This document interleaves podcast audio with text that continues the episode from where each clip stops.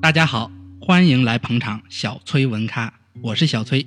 你可以在微信公众号或微博关注小崔文咖，每天我都会有文咖知识和你分享。一九三二年，加利福尼亚州失业委员会档案中记录的故事，充分展示了大萧条前后的差异。一位八十多岁的老人，自在一八七三年在纽约市参加工作以来，经历了太多的起起伏伏：银行倒闭，老板破产，我没了工作，成了街头的一个流浪汉。就在那些年，人们纷纷涌向西部开挖新矿，全国到处都在修铁路，于是他成了一名护路工人。接着就是挖煤矿的工人，后来就是杂货商贩。一八九零年，他成了一个还算富有的商人。可是，在一八九三年的金融危机将他拉回到了一贫如洗，他再次成为了流浪汉。直到一八九五年，他费力筹到的资金去加利福尼亚经营牧场，生活才算又富裕了起来。而再看今天，他已经年迈，他又一无所有，他内心深深的感受到这是不同寻常。数年前，赫拉斯·格利利发表了一篇声明：“年轻人去西部吧，与国家共同成长。”他回忆道：“如今他就在西部生活。”他会说：“年轻人去西部吧，然后像挪威的旅鼠一样，把自己淹死在太平洋里。”年轻人通常会把自己的困境寻找开脱的理由，要么把自己看作是机器取代人的结果，心平气和地去接受，必定没必要去和那些机器较劲。要么怨天尤人，将一切归属于自己的糟糕和运气，这会使他走向另一条失败之路；要么归属于社会或体制上，这通常会让他变得更加偏激，走上激进主义的道路。一项研究发现，男人会因为失业而变得更加激进。尽管所有人都反对“外国激进分子”这样的字眼，但近四分之一的待业者都赞同这个国家。对这个国家而言，革命是一件非常好的事情，而且宣称一个国家应该为国家战斗而感到荣幸和自豪。实际上，这样的激进主义朴素而天真，一面是生产过剩、堆积如山的商品，一面是无力购买的贫穷消费者。普通民众对此有着本能的愤怒。一九三二年，一个贫困潦倒的人告诉社会工作者：“思考是危险的，别烦我。”就在这一年，一个记者走访了北卡罗纳州的城镇和偏远的山区，他眼前所看到的全都是废墟。造成这一切罪魁祸首的是廉价棉花工厂停业、银行倒闭，还有其他的降临在华尔街上空的不幸。新政初期，一位密歇根州的农民写信给联邦紧急救济署的官员：“我认为你们不知道。”在这个国家机构成立之前，情况到底有多么糟糕？他们说，如果形势继续恶化，且没有丝毫好转的迹象，他们就会走向中央大街，砸碎橱窗，抢走他们需要的东西。他们首先会奔向那些大店，没有谁能眼睁睁地看着自己的亲人饿死。针对某些人的丑行，你看，在一九一三年，巴尔的摩和俄亥。俄铁路公司总裁丹尼尔·维拉德在沃顿商学院的一次演讲中说：“资本主义已经脱臼。”甚至他大胆地补充道：“在我饿死前，我会去偷。”你看，在一九三二年的春天，全国各地都举行了反饥饿的游行，在密歇根州迪尔波恩市还爆发了一场失业骚乱，最后升级为流血事件。更广泛的民众运动应该是补助金运动。它的起因是在一九二四年，国家颁布了第一次世界大战退伍老兵的补偿凭证，在一九四五年才能兑现。一九三一年初，退伍老兵事务负责人向胡佛总统报告，有二十七万两千人需要救济。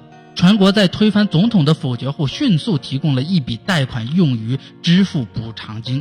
不久后，帕特曼提案，提议立即支付所有的欠款。为了让这一提案能够顺利的通过，约有一万两千到一万五千名退伍老兵，在一九三二年晚春，浩浩荡荡的从四面八方涌向了华盛顿，空房子、泥土地，到处都是他们藏身的地方。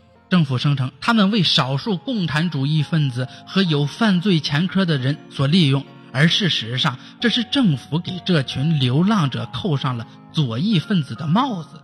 同年，在六月十六日，当帕特曼提案在参议院被否决后，无数退伍老兵站在国会大厦的台阶上，强忍悲伤，一起高唱着一首振奋人心的歌曲。